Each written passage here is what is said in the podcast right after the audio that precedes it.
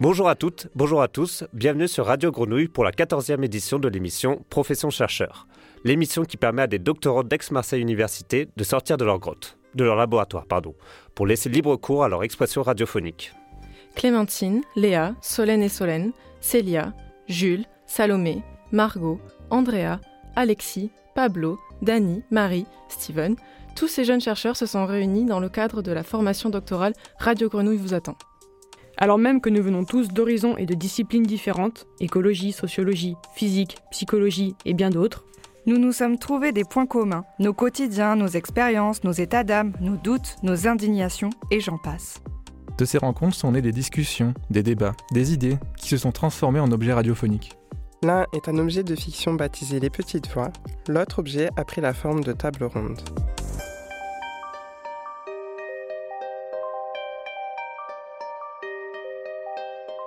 Maintenant, une table ronde. Des doctorantes et doctorants se réunissent, partagent et discutent de leur quotidien, de ce qui les motive et des moments forts de leur recherche. Nous vous souhaitons une bonne écoute.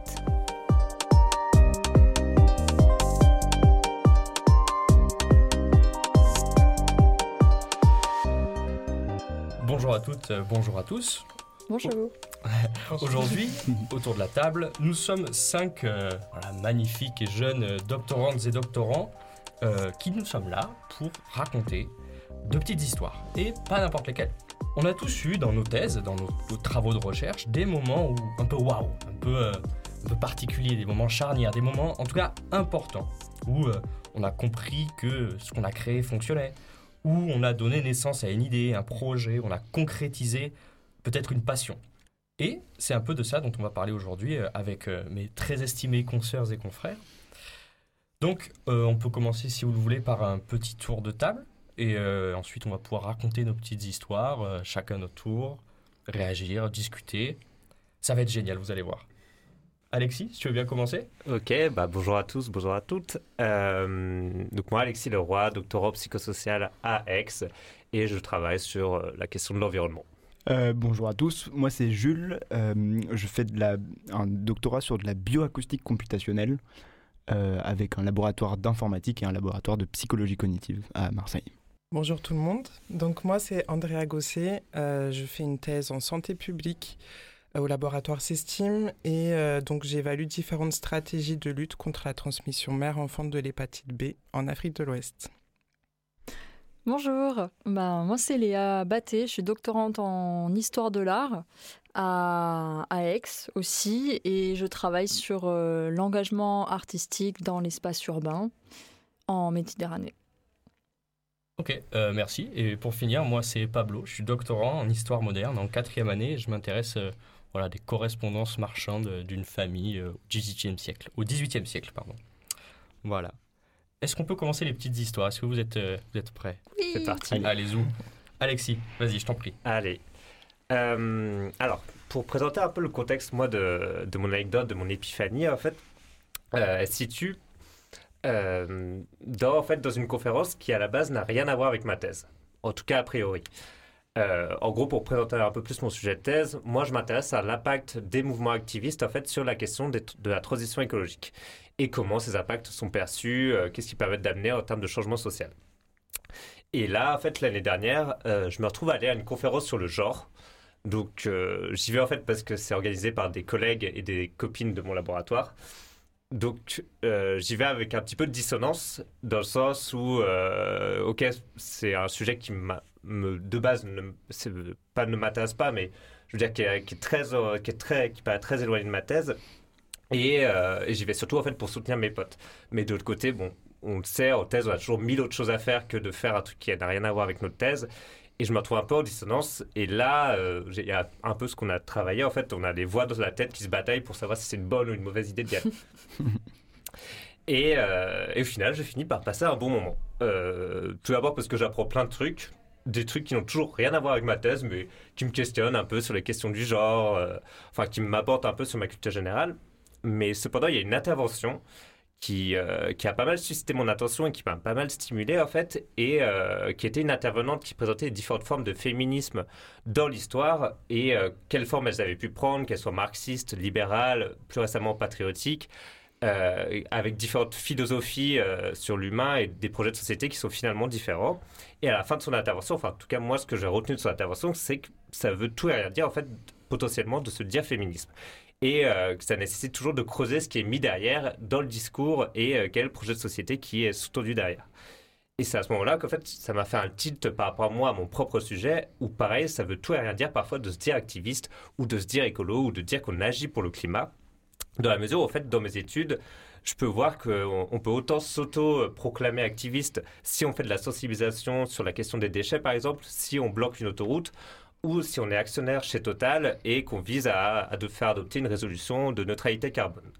Et, euh, et, cette question, en fait, sur le féminisme, ça m'a vraiment poussé à me faire le même travail qu'avait fait l'intervenant, c'est-à-dire historiquement, en fait, creuser ce qui est mis derrière chaque, euh, vision de l'activisme environnemental, euh, et, d'avoir un regard un peu plus historique en fait sur le phénomène que j'étudie et qui est quelque chose qui est assez rare au psychosocial. Et le truc aussi de, de finalement un peu plus euh, à l'écart de ma thèse, mais s'autoriser parfois à se perdre en fait dans sa thèse et, et, euh, et à prendre un peu plus de temps à côté que sur ce qu'on est en train de faire. Donc voilà pour mon épiphanie. Et du coup, tu penses que justement le meilleur moyen d'aller un peu plus profondément dans sa propre discipline, c'est d'aller voir ce qui se passe dans des disciplines plutôt annexes et différentes? Bah carrément, en fait c'est un peu sortir la tête de l'eau au final. C'est vraiment euh, ouais, faire des pas de côté et euh, aller voir ce qui se passe à côté parce que sur des objets, pardon, sur des objets différents, on peut avoir des enjeux très similaires en fait. Et euh, de refaire ce travail de contextualisation ou de ouais, vraiment d'aller plus loin dans un phénomène avec d'autres apports, ça peut être carrément un truc cool à faire en tout cas. Qui peut apporter beaucoup à son sujet, je pense. Est-ce que tu continues de te perdre après cet événement que tu as vécu? Euh, Je le fais, mais il y a toujours ces voix dans la tête. En tout cas, je les entends toujours. je pense comme nous tous. Mais euh, je le fais peut-être avec un peu moins de culpabilité et en me disant, euh, enfin, peut-être que parfois, il faut sortir un peu de cette logique de ça va m'apporter forcément quelque chose. Peut-être que ça va rien m'apporter, mais peut-être que c'est cool aussi de l'avoir fait. Et au final, je pense que dans tous les cas, c'est bien de sortir sa, la tête, enfin de faire des pas de côté et d'avoir une liberté où justement on explore d'autres choses qui sont pas forcément en lien avec notre thèse. Je pense que c'est et j'ai le cadre aussi qui me permet de le faire, faire des directrices qui sont assez ouvertes pour le faire. Euh, donc, euh, ça amène de l'ouverture, ouais. De l'ouverture et peut-être du renouvellement dans le cadre de ta propre discipline, une nouvelle approche? Ça joue, ouais, parce que c'est vrai que c'est pas des trucs qu'on nous. Enfin, la psychosociale, elle peut être parfois assez. Euh, comment dire synchronique, c'est-à-dire ne pas étudier les phénomènes dans le temps. Mm. Et là, euh, après avoir vu cette conférence, je me dis, mais ce serait trop con de ne pas le faire, en fait, sur le sujet de l'activisme, de ne pas avoir un regard un peu plus historique. Donc, euh, ouais, sur les développer des nouvelles approches, en fait, euh, sur potentiellement sa discipline, ça peut... Ça y contribue quand on va voir ailleurs, en fait.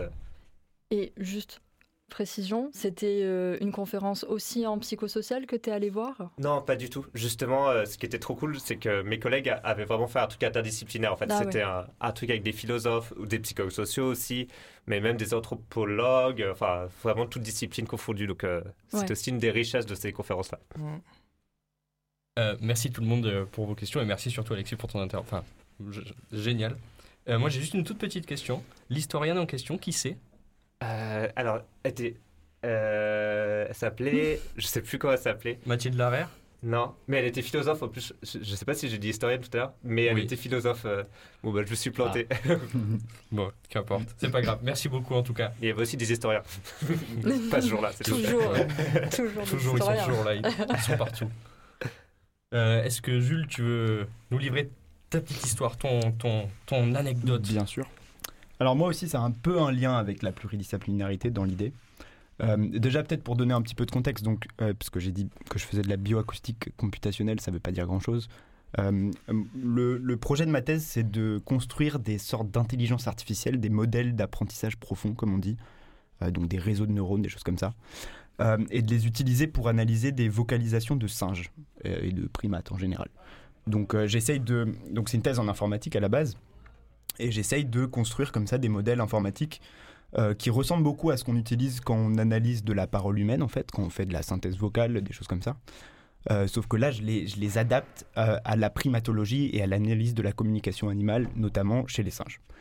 Et donc, mon anecdote dans ce contexte-là, c'est que je me retrouve souvent, puisque la majorité de mon travail consiste à faire de la programmation, je me retrouve la tête dans le code pendant des mois et des mois et je perds un peu le sens de ce que je suis en train de faire, de, pourquoi je fais ça et de qu'est-ce qui se passe, quelles sont mes données, etc. Et donc euh, un jour, je, je, travaillais chez moi et je vois mes algorithmes, mes modèles informatiques qui ne fonctionnent pas, je ne comprends pas pourquoi, etc.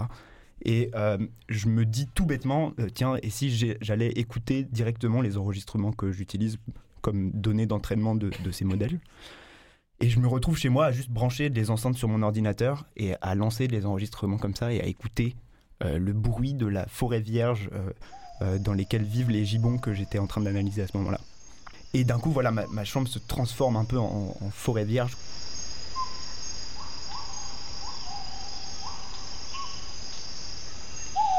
Et, ce, vraiment ce, cette prise de distance par rapport à, l'exercice un peu technique que je fais de, de, programmer, de, de, coder des choses, euh, m'a permis déjà de comprendre pourquoi mon modèle fonctionnait pas, parce que parfois on a des enregistrements où euh, euh, bah, il pleut par exemple, donc on n'entend plus rien. Euh, les, les, les, gibbons en question sont super loin du micro, donc on les entend presque pas. Et ça permet aussi juste de se rendre compte de ce qu'on fait, quoi, et de, et de est-ce que ça peut marcher, pourquoi ça devrait marcher, à quoi ça sert, etc. etc. Donc voilà, c'est pas vraiment pluridisciplinaire, mais c'est quand même euh, essayer de, quand, quand, on fait une thèse dans un domaine précis, de, de, de s'éloigner un peu de ce qu'on fait, de prendre du recul et d'aller voir ce qui se passe dans les données réellement. quoi. Trop bien. Je suis trop curieux de savoir comment c'était ta chambre à ce moment-là, en fait, les bruits et tout ça. non, mais... Euh... Non, mais moi, ce que je trouve incroyable, c'est. Euh... Enfin, justement, en fait, de ne pas rester trop dans sa discipline. Enfin, tu as, une... as, des... as un background, enfin, tu as des... un parcours qui était typique. Mais justement, le fait de, de sortir de ça, d'aller ouais. chercher plus loin, et eh bien, en fait, ça t'a éclairé. Ça t'a dit. Enfin, tu as trouvé le. Enfin, pourquoi ça fonctionnait pas?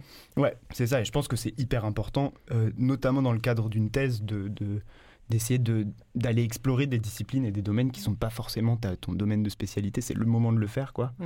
Moi, je viens de la linguistique et de l'informatique et me retrouver comme ça à écouter des, des singes dans ma chambre, bah, c'était peut-être pas. Euh... Enfin, j'avais pas prévu ça il y a quelques années. et, et, effectivement, je pense que c'est là que tu, tu trouves de l'intérêt à, à, faire de la science et à faire de la recherche. Quand tu, tu sors un peu des sentiers battus et que tu vas voir des choses que, qui, qui vont te surprendre, quoi, en fait. Et du coup, depuis, tu les écoutes plus, les singes euh, Enfin, tu vas plus justement ouais. sur ton matériau brut euh... Tous les jours. Non, peut-être pas tous les jours, mais. en plus, c'est assez agréable à écouter, donc euh, pour faire une petite sieste. Que tu et dormais, euh, ouais, ouais, tu je fais avec des les siestes avec les gens. mais si, si, j'essaie de le faire le, le, plus possible. Et je pense que ça, c'est important dans tous les domaines euh, qui concernent l'informatique, de, de, de d'explorer les données qu'on a et pas de juste être là en tant que technicien qui, qui code des trucs, quoi. Mmh. Sinon, ça sert à rien. Ouais, en fait, c'est un peu comme si tu te crées un terrain de toute place, toute pièce en allant euh, écouter ces, ouais. ces enregistrements. C'est un peu ça. Tu retournes à la source, quoi. Ouais. Mm. Ok. Quand on parle de source, il y a toujours l'historien qui réplique. ouais. comme d'hab. Bah ouais, non, le relou. Mais, mais par contre, ouais, du coup, j'arrive vraiment à. à, à...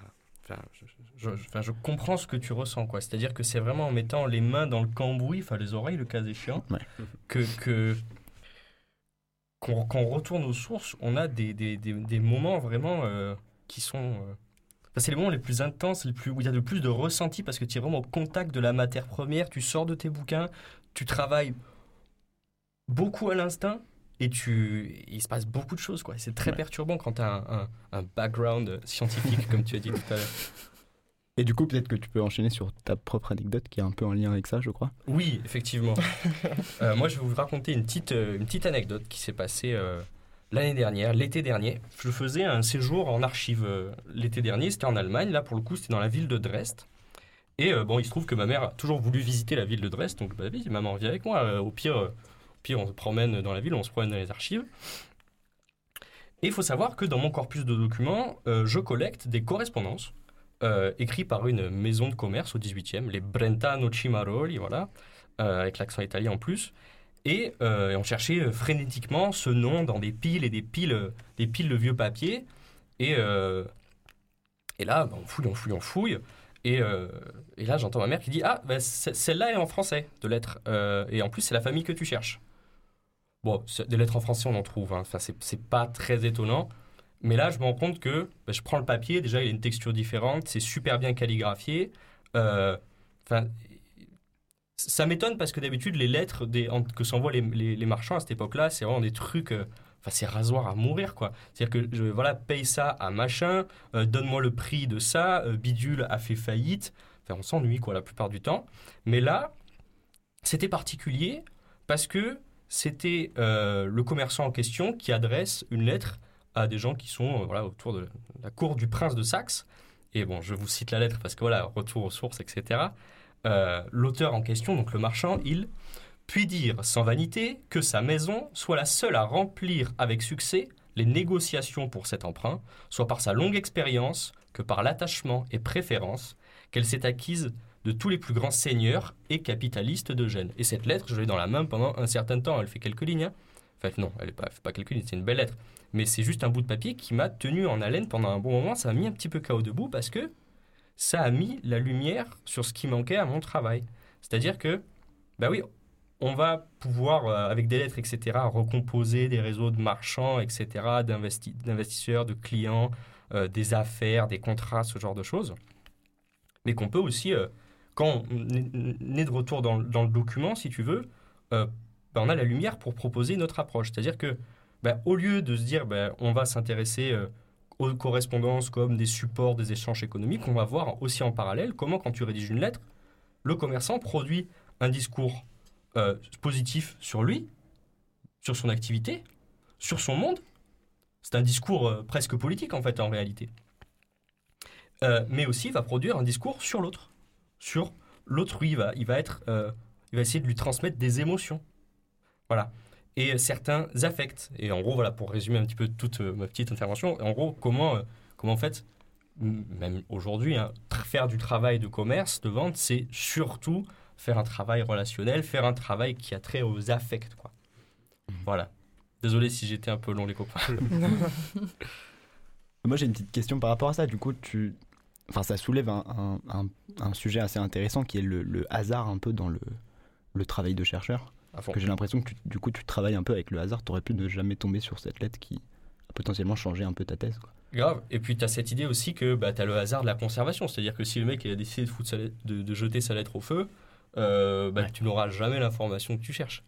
Et, et, et puis, c'est, et puis, euh, et puis c'est vraiment le hasard de ce document-là. Parce qu'il y a d'autres documents où les, do- où les marchands parlent d'eux, parlent d'autres, etc. Mais là, c'est à ce moment-là, en fin de troisième année de thèse, que ça a cliqué. Que ça a cliqué. En plus, il me semble que c'est ta maman qui a vu le document, c'est ça? Ouais, voilà. C'est-à-dire que moi, moi, je suis passé à côté. Ouais. Moi, je, moi, j'aurais pu passer à côté, tu vois. Enfin, c'est, c'est- c'est- voilà, le hasard fait parfois euh, bien les choses. Mais justement, je trouve, est-ce que ça fait pas, ça revoit pas cette question du background scientifique où là, ça vient de quelqu'un qui est pas, qui est pas forcément dans ta discipline, donc ta mère. Enfin, je sais pas si dans ta discipline, je, je ne la connais pas. Mais, Ma euh, mère n'est pas une euh, historienne émérite. mais je trouve ça ouf, c'est que c'est un regard justement un peu plus euh, qui sort de ça et qui a pas de lien forcément avec ta thèse, qui vient Ouais. t'apporter cette réflexion-là en fait. Et... Carrément. Parce que, parce que elle, enfin, moi, j'aurais peut-être euh, défaussé cette lettre, parce que peut-être, ça se trouve, même pas regardé, elle ressemble pas à ce que j'ai l'habitude de regarder, bah, je m'en fous, quoi. Ah bah non, en fait, c'est la, dire la naïveté, mais de regard extérieur qui est pas, bah oui, mais regarde ce qu'il y a ça, quoi. Enfin voilà, c'est vrai, tout à fait raison.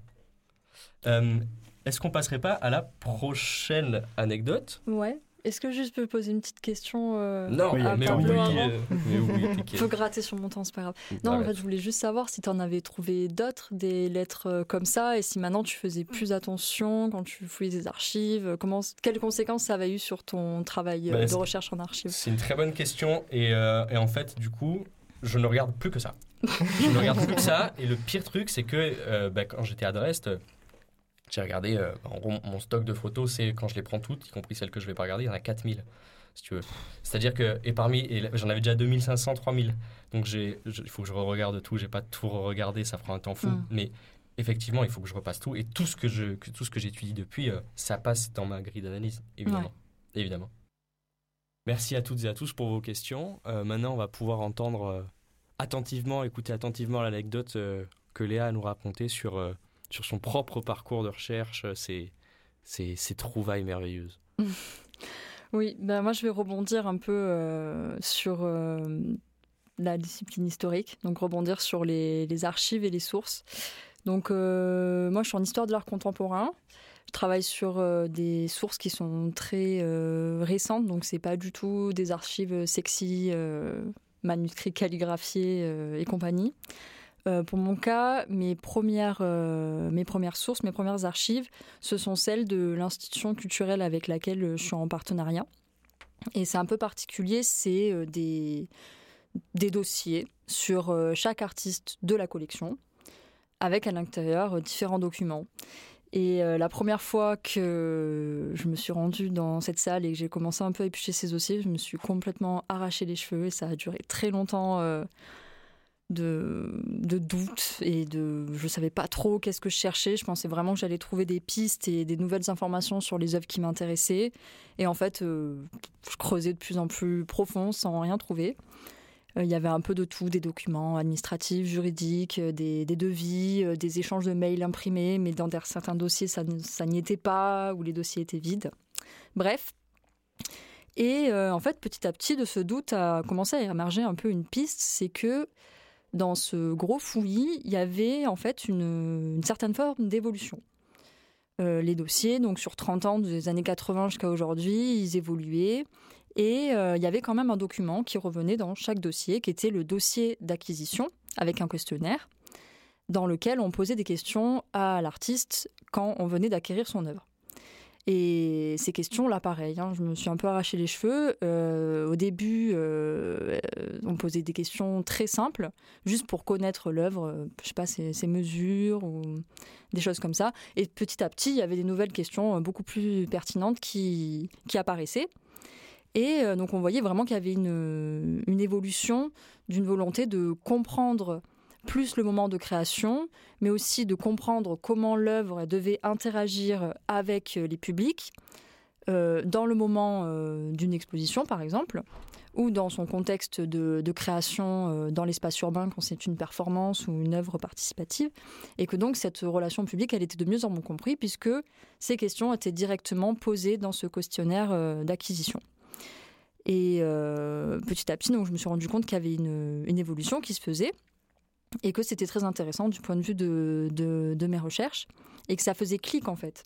C'est que finalement, quand je sortais de mes archives et que je regardais plutôt du côté de ma bibliographie et de la théorie et de la, de la critique d'art, on avait les mêmes, euh, entre guillemets, changements de, paradigme, de regard sur les relations entre art et public, entre relations aussi de ces formes de création-là à un espace particulier, celui de l'espace urbain, et que finalement, ces, tournants euh, théoriques euh, qui apparaissaient à la fois dans ma bibliographie et dans mes sources, se rejoignaient complètement. C'était les mêmes périodes, donc il y avait des fois un peu des petites années d'écart, puisqu'il fallait quand même le temps que l'institution digère tout ça et que ça puisse apparaître dans les questionnements. Mais finalement, ça fonctionnait particulièrement bien et que, bon, finalement, du, doute est arrivé une certitude. Euh, et mes, recherches ont pu continuer et ont pu rebondir sur ce sujet-là.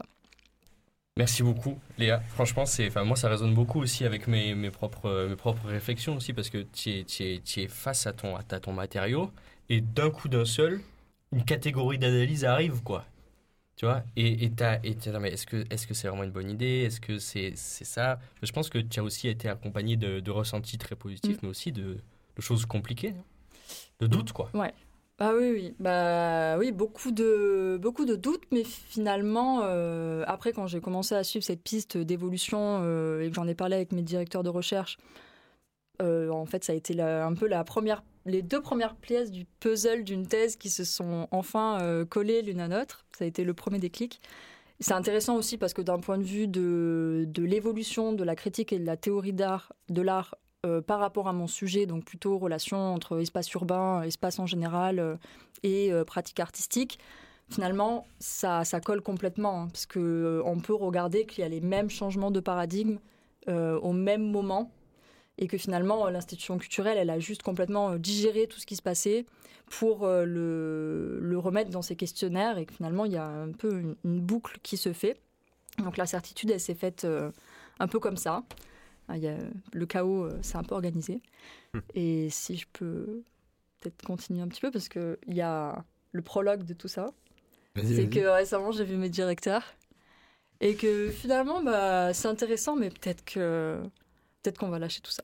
Oh Mais euh, Comment tu nous franchement, lâches ça comme ça? mais ouais, mais franchement, En tant exclu- mieux. Information exclusive sur Radio Grenouille. Breaking news. non, mais hum, enfin, c'est intéressant. Ça m'a fait beaucoup penser à ce que disait euh, Alexis. C'est que parfois on suit des pistes et puis euh, en fait euh, on a envie de faire autre chose, quoi. Et on est toujours, on peut toujours faire ça dans nos thèses à un moment donné. On peut toujours euh, décider de de, de renouveler, de bifurquer. et- Ouais. Et peut-être pour la dernière, euh, dernière anecdote, Andrea, Ouais. si tu veux bien. Oui, donc euh, moi je vais vous raconter un moment d'épiphanie que j'ai vécu. Euh, donc, euh, donc moi je travaille sur... euh, en fait j'évalue différentes stratégies d'intervention donc pour lutter contre la transmission mère-enfant de l'hépatite B.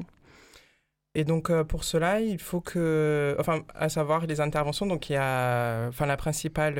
L'intervention principale c'est la vaccination à la naissance qui est la recommandation universelle. Et sauf qu'on s'est rendu compte que dans certains contextes, donc notamment en Afrique de l'Ouest, euh, la vaccination n'est pas forcément totalement efficace, euh, p- enfin chez les mères qui sont les plus à risque de transmission. Donc moi, le but, c'est, euh, enfin, je dois évaluer euh, est-ce que si on met en place euh, une stratégie qui euh, qui intégrerait donc le dépistage chez les femmes enceintes et euh, donc un traitement antiviral euh, chez les mères qui sont les plus infectées en combinaison de la vaccination à la naissance, est-ce que ça permettrait euh, d'avoir une meilleure efficacité et, euh, et euh, d'avoir des résultats euh, Enfin, est-ce que ça permettrait d'éliminer complètement la transmission mère-enfant de l'hépatite B? Donc pour cela, en fait, je, je dois construire un modèle. Donc euh, en fait, je, je fais un modèle mathématique qui, alors, ça consiste, enfin, la première étape, c'est de, enfin, je dois reconstruire toute l'histoire de l'hépatite B. Donc, par exemple, je vais prendre un pays, c'est le Burkina Faso sur lequel je travaille.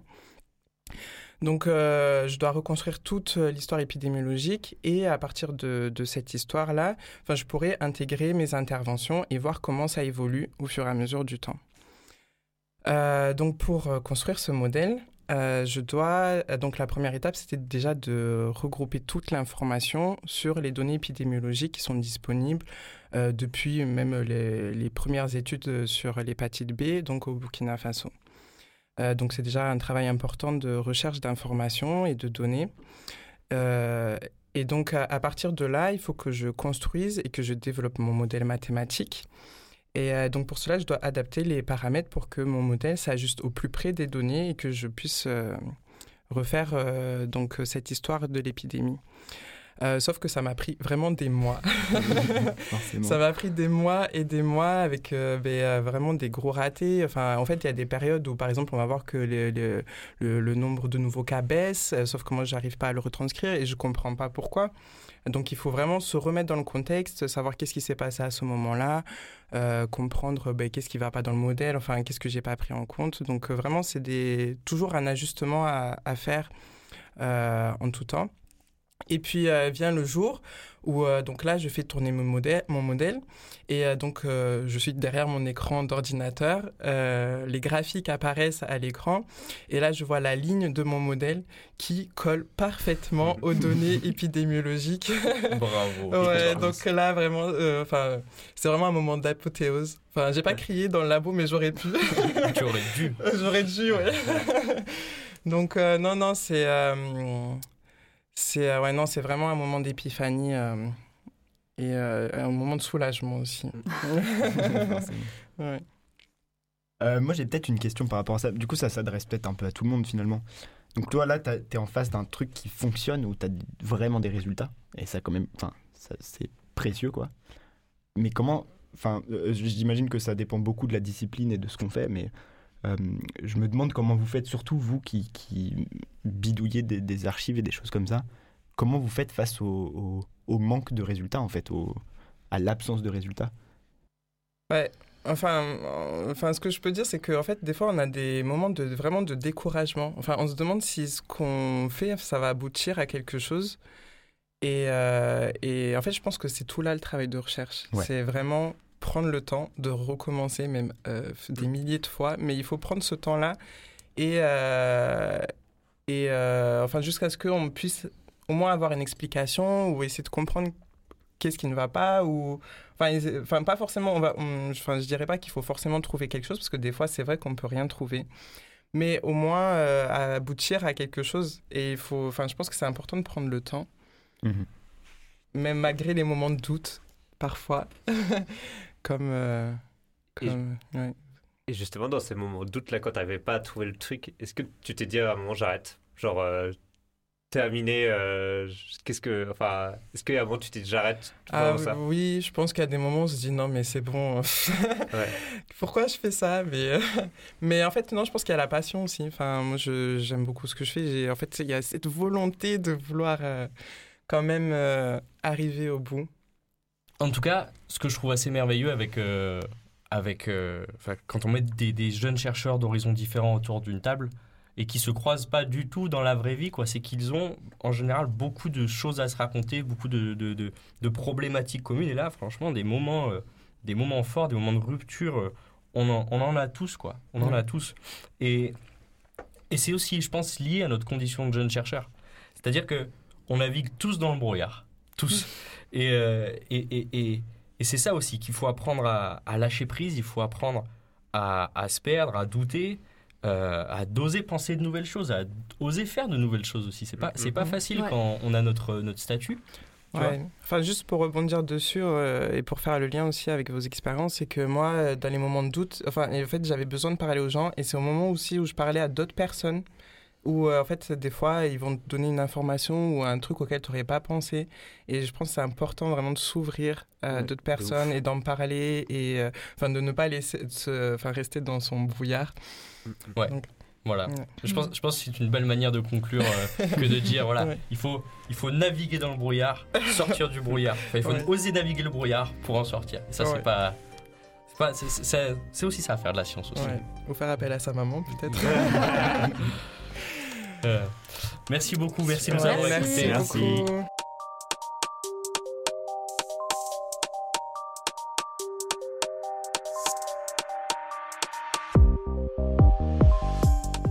L'émission Profession chercheur, édition numéro 14, touche à sa fin, et nous vous remercions pour votre écoute. Nous avons pu enregistrer cette émission grâce à la formation aux enjeux éthiques et à la communication de la recherche, intitulée Radio Grenouille vous attend. Proposée par le Collège doctoral, elle s'est déroulée pendant 5 jours, de janvier à mars 2023. Cette émission vous est présentée par Radio Grenouille et les doctorants de la formation.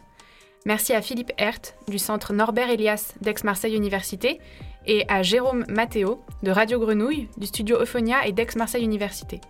Merci à Alex et à Gilali, à toute l'équipe de Radio Grenouille et du studio Euphonia.